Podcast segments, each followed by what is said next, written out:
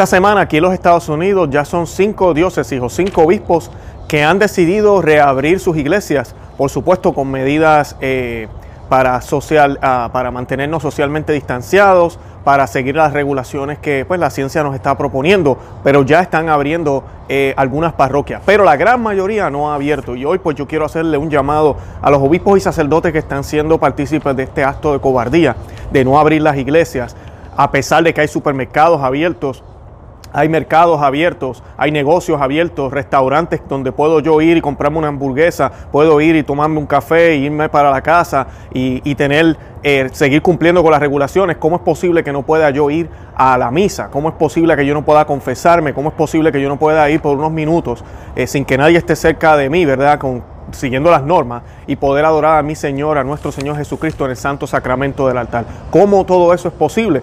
Y para colmo, los gobiernos están diciendo que el derecho a la libertad religiosa no se está suprimiendo, que son negocios esenciales y que sí las iglesias pueden estar abiertas. Así que tenemos aquí el problema de que son los obispos los que están cerrando la iglesia y el llamado es a decirle a ellos que nosotros no somos el virus. Además de eso, les quiero hablar del de riesgo y de la verdadera paz. Paz que viene solo de Dios, la verdadera paz que Dios no nos, que el mundo no nos puede dar.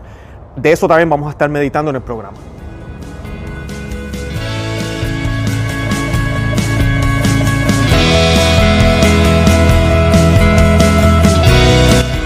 Bienvenidos a Conoce, Ama, Vive tu Fe. Este es el programa donde compartimos el Evangelio y profundizamos en las bellezas y riquezas de nuestra fe católica. Les habla su amigo y hermano Luis Román y quisiera recordarles que no podemos amar lo que no conocemos y que solo vivimos lo que amamos.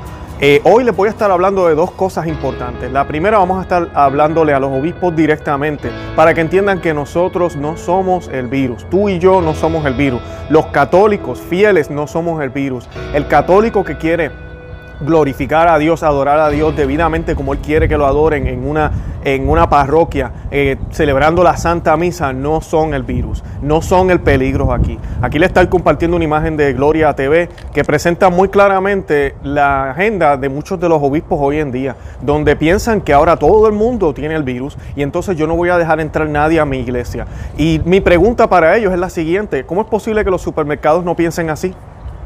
¿Cómo es posible que las barberías, algunas de ellas ya están abiertas aquí en los Estados Unidos, no piensen así? ¿Cómo es posible? Yo estuve hace una semana en mi quiropráctico. ¿Cómo es posible que ahí no piensen así? ¿Cómo es posible que eh, donde venden café no piensen así? Todos estos lugares han hecho medidas, claro que sí, uno entra, no dejan que te sientes en las mesas, eh, o si te dejan, eh, tienen las sillas asignadas para que haya distancia, muchas de las cosas las están haciendo en el exterior. Además de eso, pues están eh, marcando el piso para que la gente se mantenga distanciada, pidiéndole a las personas que se laven las manos antes de entrar. O sea que hay también una confianza depositada en los clientes. Si usted va a cualquier cadena grande como Walmart aquí en los Estados Unidos o Publix, esos supermercados ¿verdad? que son grandes, posiblemente usted va a ver una fila afuera porque están limitando la cantidad de personas que pueden entrar al mismo tiempo al establecimiento. ¿Por qué la Iglesia Católica no puede hacer eso? ¿Será que el pan que bajado del cielo no es tan importante? ¿Será que estar en gracia y obtener el sacramento de la confesión no es tan importante? ¿Será que todo lo que nos dijeron en el pasado era mentira? Esa es la pregunta que yo le hago a los obispos en el día de hoy.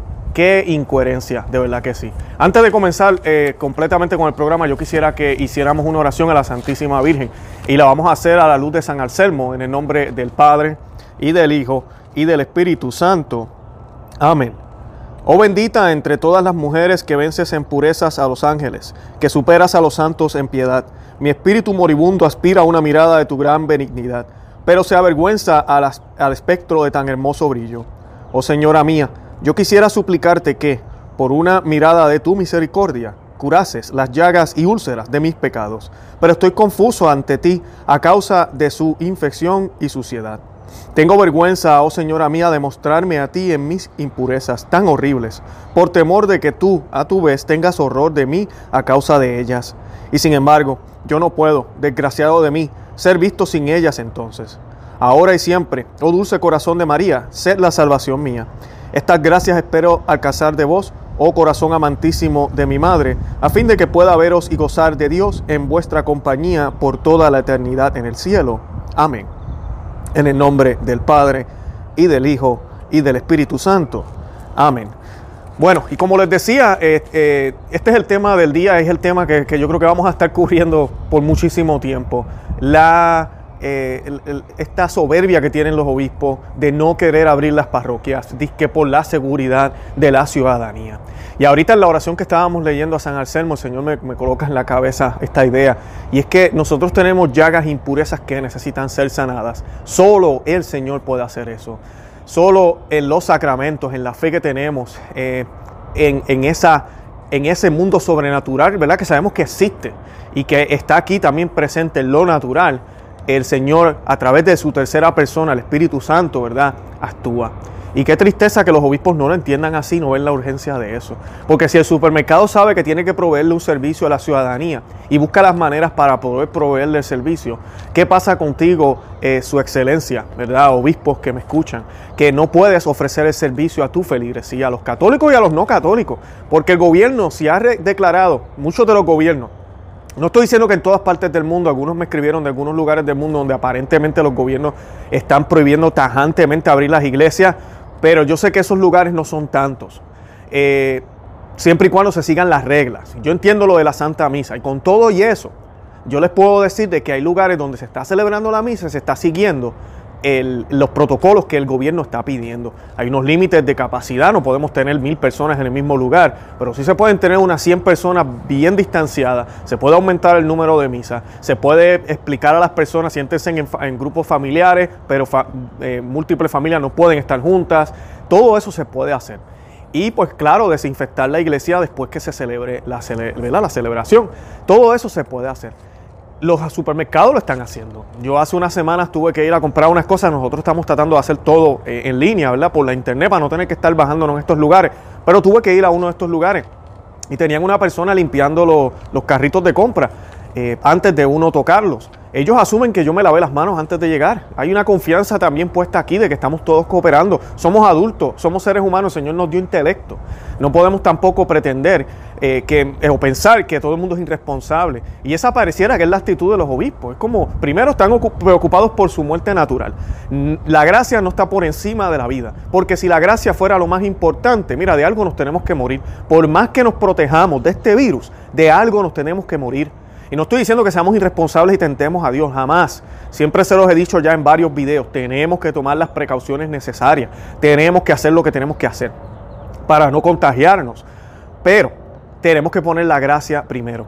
Yo no puedo dejar de hacer las cosas que me acercan a la gracia en el nombre de mi seguridad aquí en la tierra. Yo no puedo hacer eso. Ahora yo puedo hacer las cosas que me acercan a la gracia y tal vez ajustar algunos algunas situaciones, como por ejemplo el tener tal vez muchas personas con conglomeradas en un mismo lugar, pues mira, colocamos menos personas ahí, el tener que desinfectar, ¿verdad? O limpiar la capilla más veces, antes no se hacía, ahora lo vamos a hacer, ese tipo de cosas, pero la capilla sigue abierta, las oraciones siguen, la celebración de la Santa Eucaristía, del sacrificio de la misa sigue, eh, los bautismos, Dios mío, ¿cómo es posible que no se esté bautizando? ¿Cómo es posible? Eso es un mandato de Dios hecho hombre, de Jesucristo le dijo a los apóstoles, vayan y bauticen en el nombre del Padre, del Hijo y del Espíritu Santo. Y él no añadió, menos cuando venga un virus, menos cuando haya tormenta o haya tempestad, menos cuando estemos en guerra. Yo les compartí hace un tiempo también unas fotos de la Segunda Guerra Mundial, fotos que hablan de la fe que tenían o que tenemos muchos cristianos, no estoy diciendo que no la tenemos, y católicos, pero lamentablemente los líderes no estamos viendo esto, donde se hacían misas, santa misa, en pleno campo de batalla. Tenían a los nazis o a los enemigos al otro lado, ahí cerquita. Y ellos sacaban el tiempo para hacer eso. Y para muchos tal vez era, pero que ustedes hacen? Cojan los rifles y prepárense porque el enemigo está a la puerta. Pero ellos sabían que antes de pelear al enemigo tenían que hacer lo más importante, lo más esencial. ¿Y qué era eso? Recibir al Señor Eucaristía. Y ahí estaban los sacerdotes en el campo de batalla para celebrar la Santa Misa. Qué bonito, ¿no? Ese tipo de cosas, ese tipo de, actitud, ese es el debido orden que debemos que tener. El soldado sigue con su rifle, está vestido para la batalla y va a pelear la batalla. No es que se va a ir en medio de la batalla pensando, ya yo comulgué, nadie me puede matar, las balas no me van a matar. Mira, le van a dar un tiro y se va a morir. O sea, no estamos hablando de eso. Sabemos, sabemos que las cosas siguen, la naturaleza va a seguir su curso. Pero nosotros que tenemos la fe, fe, ¿verdad? Que cree en lo que no se ve, fe que nos da esa paz y esa tranquilidad, fe y sabemos que existe un Señor que dijo que no nos iba a abandonar, entonces hacemos lo que es esencial primero. ¿Y qué es eso? Bueno, pues la Sagrada Eucaristía, los sacramentos, la oración, la adoración verdadera al Señor de la manera correcta, todo ese tipo de cosas que hacemos fervientemente como católicos, leer la Sagrada Escritura, el Santo Rosario diario, todo eso lo tenemos que hacer primero.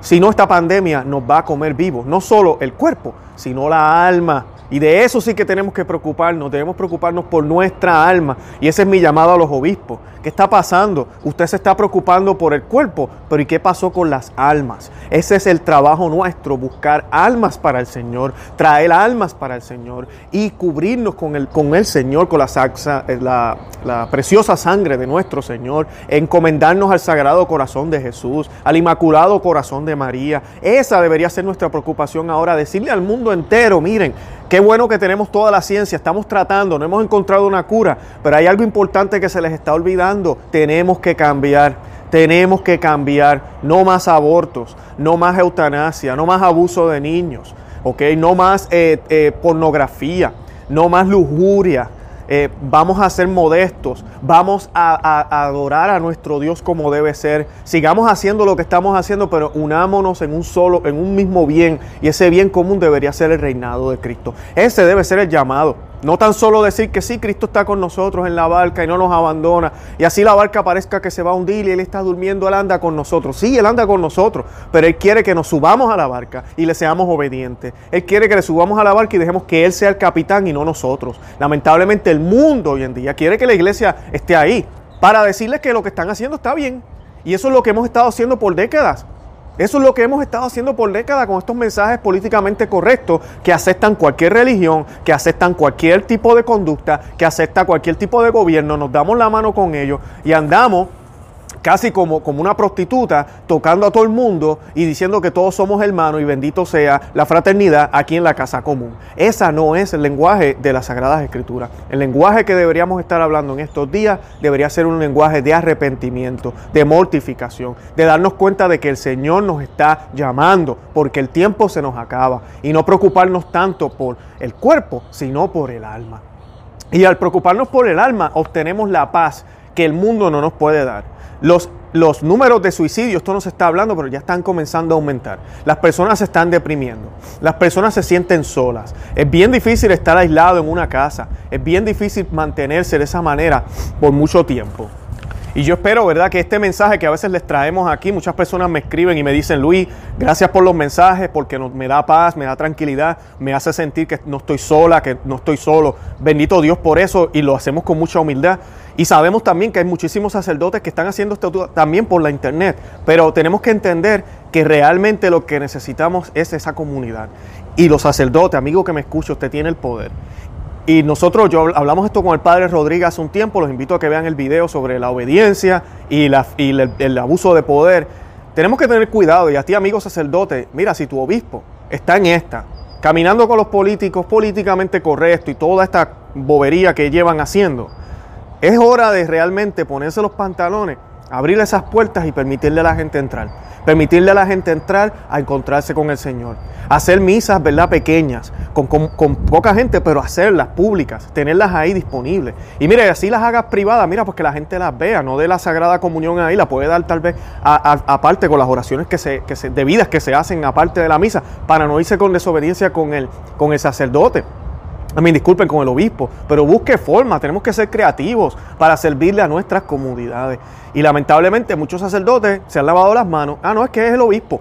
En serio, cuando usted llega al cielo, eso le va a decir usted a Cristo cuando le pida cuentas. Cuando Jesucristo le pida cuentas a usted, ¿por qué no se le diste misa a las personas? ¿Por qué no le ofreciste mi cuerpo? ¿Por qué no le ofreciste los, los, los sacramentos? Ah, es que es mi obispo yo fui tan obediente, ¿verdad? Me merezco el cielo por esa obediencia. ¿Sabes qué va a pasar? ¿En serio usted piensa que ese es el mérito que usted necesita para llegar al cielo? Seguir los malos consejos de su obispo, que está siendo desobediente a Cristo, quien nos mandó a bautizar y a llevar el cuerpo y la sangre del Señor a todas las regiones del mundo. ¿En serio? Y, esto es lo triste. Muchas personas me dirán, pero es que hay una pandemia. Exacto, hay una pandemia. Los supermercados siguen abiertos, los colmados están abiertos, los negocios están abiertos. Yo todavía, gracias a Dios, eh, voy al trabajo. Muchos negocios están abiertos. Por favor, vamos a usar el sentido común. El mundo no está completamente cerrado. ¿Por qué las iglesias lo tienen que estar? Eso se llama cobardía. Eso es lo que se llama cobardía. Y yo quería hablarles un poquito hoy de eso, de la paz, porque la paz, a pesar de que no tenemos las parroquias, lamentablemente por culpa de los obispos y los sacerdotes, la paz que el mundo no nos puede dar. Dice Juan capítulo 14, versículo 27, la paz os dejo, mi paz os doy. Yo no se las doy como el mundo la da, no se, no se turbe vuestro corazón ni tengan miedo. ¿Se acuerdan que hace unos días les decía eso? No tengamos miedo. El Señor está en control. Dios está en control. Tranquilo, tranquila. Dios está en control. ¿Qué es la paz? El diccionario de la Real Academia Española dice que la paz se define como un estado de tranquilidad y sosiego, virtud que aquieta las pasiones. Es, esa, es eso, eso es la paz, ¿verdad? Según el diccionario, aquieta las pasiones, tranquiliza, nos da ese control que necesitamos. Ahora, ¿qué es la paz de Dios? Es la paz que sobrepasa todo entendimiento. Eso 2.14.14 14 lo define y explica el porqué de esta paz. Dios peleará por vosotros y vosotros estaréis tranquilos. Qué hermoso el saber que andamos con el gigante de gigantes y que Él pelea las batallas por nosotros. Nunca nos olvidemos de eso. Nunca nos olvidemos de eso. No importa los actos que nosotros hagamos, Solo en Cristo, solo el Señor realmente es el que, es, que esos actos tienen validez. No somos nosotros, es Él quien vive en nosotros. Y tenemos que tener en cuenta que si el Señor vive en nosotros, no importa que esté nublado, no importa que esté lloviendo, no importa que haya tinieblas, no importa que esté oscuro, la luz del Señor sigue dentro de mí y mi paz no se puede ir. Puede haber una tormenta alrededor mío y el Señor anda conmigo. Esa paz que viene de lo sobrenatural, que tal vez a los obispos se les ha olvidado y por eso no quieren abrir la iglesia, porque piensan que la paz está en las cosas que hacemos humanamente, en ponernos las mascaritas, los guantes y estar encerrados en la casa. Ahora sí me siento en paz y tranquilo. ¿En serio tú piensas que esa es la paz? Paz que el mundo no te puede dar la verdadera paz que viene de Dios es mucho más que eso. Una paz que emana del corazón y que viene del Señor a través de su Espíritu Santo y que nos llena y nos, y nos, y nos da esa vida que necesitamos para poder afrontar cualquier tipo de batalla. Es de ahí que veíamos a los mártires sonrientes cuando a punto, estaban a punto de ser quemados, a punto de ser cortados en pedazos, a punto de ser devorados por, por los leones, a punto de ver a sus familiares morir para luego saber que ellos iban a morir. Bendito sea Dios, se veían ellos tranquilos sin ningún miedo, sin ninguna cobardía, porque estaban llenos del Espíritu Santo. Nosotros tal vez no podemos entender esa conducta, porque tal vez nos falta muchísimo. O el Señor no nos ha permitido ver eso todavía porque no es el momento. Pero cuando vengan momentos de tinieblas, de oscuridad, el Señor nos proveerá los recursos y los medios para poder pasar ese camino y poder llegar hasta el buen pastor. Señor dice que sus ovejas escuchan su voz y lo siguen. Sus ovejas escuchan su voz. Sus ovejas no tienen la confianza puesta en las cosas del mundo, sino en las cosas del cielo. Primera de Pedro 5, 6 a 9 dice, humíllense, pues bajo la poderosa mano de Dios, para que llegado el momento, Él los levante.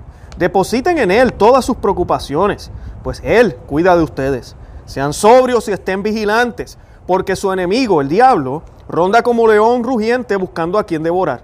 Resístanle firme en la fe, sabiendo que nuestros hermanos en este mundo se enfrentan con persecuciones semejantes. De eso se trata, depositar la fe en Él y saber que Él es el que nos levanta, Él es el que nos sostiene, porque el demonio está rugiendo, está rugiendo cada día más porque sabe que el tiempo se le está acabando, sabe que el tiempo se le está terminando y quiere devorarnos, quiere confundirnos, quiere utilizar este miedo, este caos que se está utilizando para corromper todo lo natural aquí, como les hablaba en otro de mis programas, sobre cómo se está destruyendo la economía, cómo se quiere destruir el modo de vida como lo vivimos hoy en día para predicar este socialismo este comunismo, este bien común que quieren crear esta fraternidad mundial que se traduce en una sola palabra, un nuevo orden mundial, que lamentablemente ya Roma está a bordo de esto también, porque aparentemente es lo mejor para la humanidad.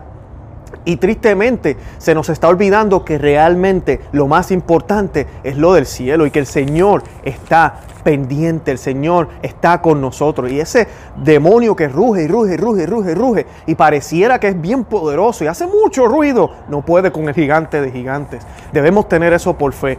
Eso no quiere decir que no nos vamos a sentir tristes. Eso no quiere decir que, mira, puede ser que el león se nos pare de frente y de verdad que nos va a dar con, que las piernas nos tiemblen, eh, créanme que sí, se nos van a temblar las manos, tal vez hasta lágrimas nos van a salir de los ojos, pero ¿sabes qué va a pasar? No vamos a dar ni un paso para atrás, porque el Señor nos sostiene. el Señor nos está sosteniendo. Solo para los hijos de Dios son estas bendiciones.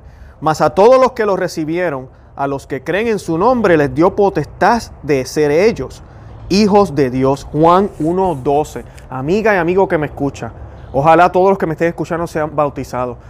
Tú eres bautizada, eres hija de Dios. Tú eres bautizado, eres hijo de Dios. Ese es el sello que tenemos cuando somos bautizados. Antes de ser bautizados somos criatura de Dios. Ese cuento de que todos somos hijos de Dios, sin importar de qué religión y qué hemos hecho, es falso. Somos criaturas de Dios, claro que sí. Somos todos criaturas de Dios. Pero solo los únicos que somos hijos de Dios somos los bautizados en el nombre del Padre, del Hijo y del Espíritu Santo. Porque somos hermanos de Cristo y Cristo es hijo del Padre. Y por eso alcanzamos ese título en Cristo, para Cristo y por Cristo.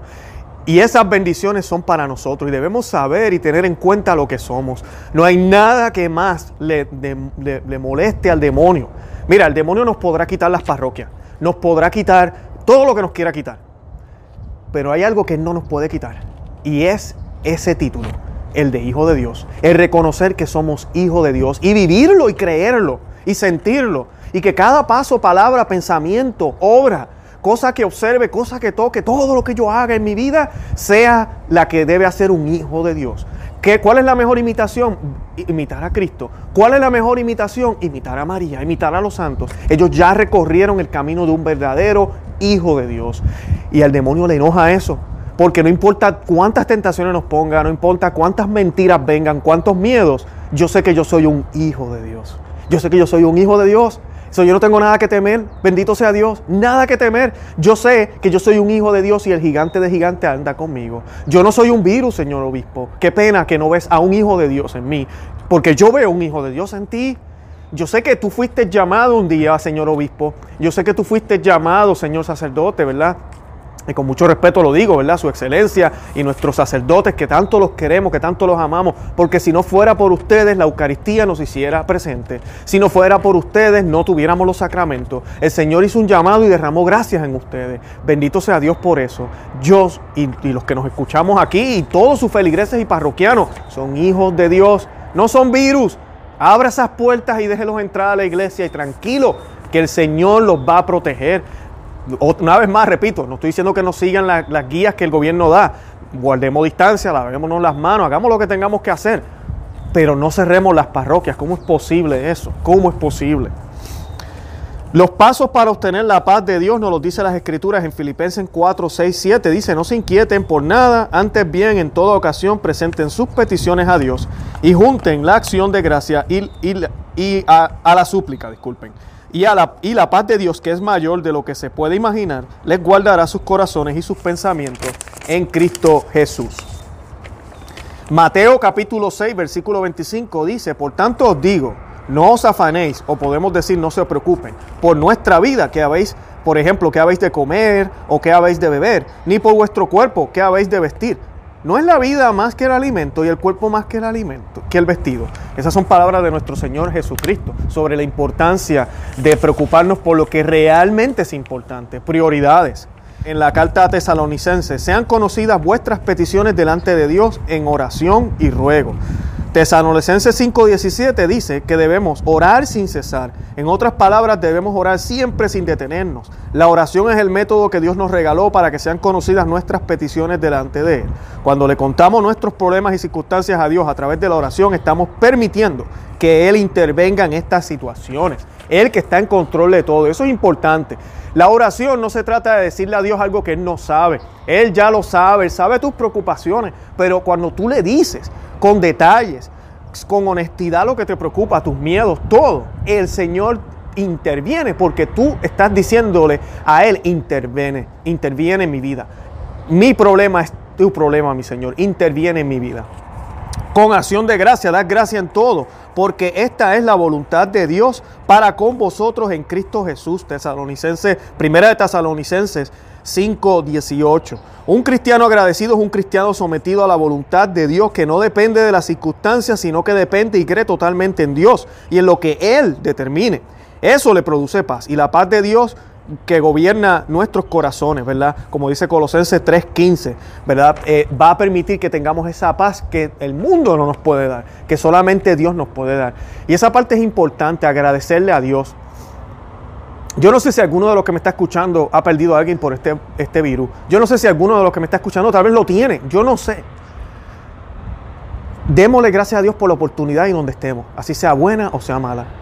No importa lo que sea. Si es buena, que ojalá estemos aprovechando y sacando el máximo de eso. Que el Señor nos permita ver las gracias que nos ha permitido tener y que ofrezcamos lo que tenemos a otros también, porque el Señor nos ha dado en abundancia. Si nos tenemos necesidad de lo que sea, de, eh, salud, de soledad, de lo que sea, ¿estamos tomando esa cruz con amor o la estamos tomando con odio, con, con, con odio, con venganza, queremos este, echando de la culpa a otras personas. Yo he estado hablando aquí ahora de los obispos. Mira, sí, ellos tienen una responsabilidad y la estamos denunciando aquí.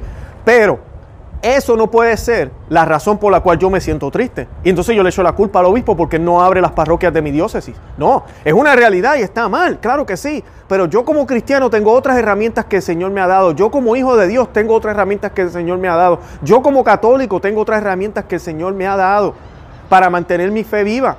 200 años pasaron en Japón cuando no se permitió el cristianismo, no había ni un solo sacerdote. Pasaron 200 años hasta que regresaron los sacerdotes católicos y ellos se asombraron al ver que la fe todavía estaba viva. Sin misa, sin Eucaristía, sin confesión, todavía había fe. Habían católicos porque. Como sabemos, los laicos pueden bautizar en situaciones como esa. O sea que habían bautizado y conocían la fe perfectamente, sabían de María, de los santos, sabían que los sacerdotes tenían que ser personas eh, célibes y personas que, que no estaban casados. Y ellos reconocían, y cuando venía un protestante con su esposa, ellos no aceptaban a esas personas. Bendito sea Dios. Podemos ver ejemplos como esos en la historia. Podemos ver ejemplos como eso. Y si nos tocó en esta época que haya misas clandestinas, pocos lugares para poder celebrar, porque lamentablemente los obispos han caído en las garras del demonio, del león o del mundo y de todo lo que está sucediendo, miren, que así sea entonces. Que así sea entonces, no hay problema, porque andamos con el Señor y sabes que mi Jesús, yo voy a cargar mi cruz y voy a estar mirando hacia ti, porque la fe va a estar viva viva en obra, viva en acción, viva en nuestras vidas, no solo en nuestro corazón como un sentimiento bonito, viva en acción, viva, viva, porque nuestro Señor vive en nosotros. Esa fue su promesa, esa fue su promesa en Pentecostés, eso fue lo que Él quería. Este fin de semana, eh, muchas parroquias se leyeron, se leyó la lectura de, eh, ah, de, Maús. En otras, pues, ¿verdad? Los que seguimos el rito eh, extraordinario, se lee también el buen pastor. Y ambas tienen una relación, pero quería hablarles un poquito de la de Maús. Porque Maús vemos a estos dos individuos, estas dos personas eh, eh, totalmente devastados por todo lo que está pasando. Tristes, no pueden creer lo que está pasando, desilusionados, no hay, ya no hay esperanza. Y Jesús se les aparece y Jesús les empieza a hablar de las escrituras. Y con solo explicarle las escrituras, solo explicarle las escrituras, miren eso, ya ellos el corazón les ardía el corazón les ardía fuertemente con solo explicarle las escrituras. Bien importante. Hermana y hermano que me escuchan, tú tienes una Biblia en tu casa, yo estoy más que seguro. Léela. Busca el Evangelio del día, lee esas lecturas. Busca una buena homilía de algún padre de la iglesia, de algún santo de la iglesia. Cuando digo padre de la iglesia me refiero a San Agustín, a los santos de, antes. No estoy diciendo que no busquen las homilías de los padres de ahora, pero usted no sabe la riqueza que nos perdemos cuando nos vamos a antaño a mirar cómo personas más cerca de los apóstoles veían estas, estos, estos textos y cómo lo interpretaban. Bien importante regresar a eso, a la tradición de la iglesia, al magisterio de la iglesia. Y ellos con solo escuchar eso ya prácticamente fue casi suficiente. Inclusive invitaron al Señor a que se quedara con ellos. Y lo invitan a la casa y sabemos ya el resultado, ¿verdad? El Señor al partir el pan revela su persona, ellos lo reconocen y van de vuelta a Jerusalén. Y allá los apóstoles están a puerta cerrada. ¿Por qué? Porque tienen miedo. ¿Les parece similar la situación? Tienen miedo, no quieren dejar a nadie entrar. Tienen miedo a los romanos, dice la palabra de Dios. Pero le abren la puerta a estos individuos y ellos entran. Le abrieron la puerta. Hoy en día los obispos no nos abren la puerta, les da miedo. Pero por lo menos ellos abrieron la puerta, claro, la cerraron otra vez. Y ellos le dejaron saber, el Señor ha resucitado. El Señor ha resucitado, en verdad que resucitó. Luego el Señor se presenta. Bueno, y, el resto ya es historia, y ustedes saben todo lo demás. Y luego de esto, quiero aclarar, que muchas personas utilizan este pasaje para excusar lo que está pasando ahora. El Espíritu Santo, ¿verdad? En Pentecostés todavía faltan eh, semanas para que eso suceda. Llega a la iglesia y ya no hay necesidad de puertas cerradas. Ah, ahora sí abrimos las puertas y salimos. No solo abrimos las puertas para que vengan, sino que nosotros salimos afuera. Y San Pedro, nuestro primer papa, da ese discurso que no fue políticamente correcto a los judíos, dejándoles saber que ellos mataron al Mesías y que tenían que arrepentirse y que tenían que bautizarse. Y miles se empezaron a convertir. Y ahí comenzó y el resto es historia. El resto es historia. O sea que nosotros no somos una iglesia de puertas cerradas. No somos una iglesia que no permite que otros puedan entrar. Somos una iglesia que debería tener las puertas abiertas. Y nosotros debemos saber que nuestro Señor camina con nosotros todo el tiempo como hizo con los discípulos de Maús. Anda con nosotros. Pero nosotros tenemos que ir y llevar el mensaje. No nos podemos quedar con el mensaje encerrados a puertas cerradas, sino que tenemos que abrir las puertas y dejarle saber a otros que en verdad resucitó. El cuarto paso se encuentra en el Salmo 15, 22 y dice, Echa sobre Dios tu carga y Él te sustentará, no dejará para, para siempre caído al justo. ¿Verdad? El Señor quiere y, nos pide que le dejemos nuestras cargas a Él. El mismo Jesucristo dice en Mateo 6, 8, porque vuestro Padre sabe de qué cosas tenéis necesidad, de qué cosas tenéis necesidad. Y en su momento Él nos librará y nos levantará para su gloria y nuestra bendición. Humillaos pues bajo la poderosa mano de Dios para que Él os exalte cuando fuere tiempo, echando toda vuestra ansiedad sobre Él, porque Él tiene cuidado de vosotros. Eso fue también San Pedro, primera de Pedro 5, 6 al 7. Así que nuestro Dios nos pide eso. Dice, dice el, el Mateo 6, 8, porque Él sabe de qué tenéis necesidad. Ahorita le decía, ¿verdad? el primer punto sobre las peticiones, poner las peticiones a Él es lo importante, ¿verdad? Porque tenemos que decirle a Él o darle el permiso a Él para que intervenga. Pero Él ya sabe lo que necesitamos. El segundo paso es dar gracias, ¿verdad? El tercero es poner confianza. Y el cuarto es poner las cargas en, Él, ¿verdad? De, sin ningún miedo, saber que Él las está cargando. Usted no sabe la tranquilidad que siente uno cuando uno vive de esa manera, cuando uno sabe que el Señor se está encargando de todo, aunque todo parezca que está mal, aunque todo parezca que está perdido, aunque todo parezca que no tiene remedio. Y nos da una perspectiva de lo que realmente es más importante. Así que pidámosle al Señor que nos dé esa, esa, esa fe que necesitamos, que le permita a los obispos darse cuenta que nosotros no somos el virus y que se den cuenta de que la paz que el mundo no nos puede dar o, la paz que queremos, que el mundo jamás nos podrá dar, no está en las máscaras y en todas estas cosas que sí, ok, las podemos hacer. Yo no estoy diciendo que no las hagamos, pero eso no es suficiente. Tenemos que mirar más allá. Bueno, los invito a que visiten nuestro blog conoce, ama y vive tu fe.com, que se suscriban aquí al canal en YouTube, que le dejen saber a otros que existimos y que también nos sigan por Facebook, Instagram y Twitter. De verdad que los amo en el amor de Cristo y Santa María, ora pro nobis.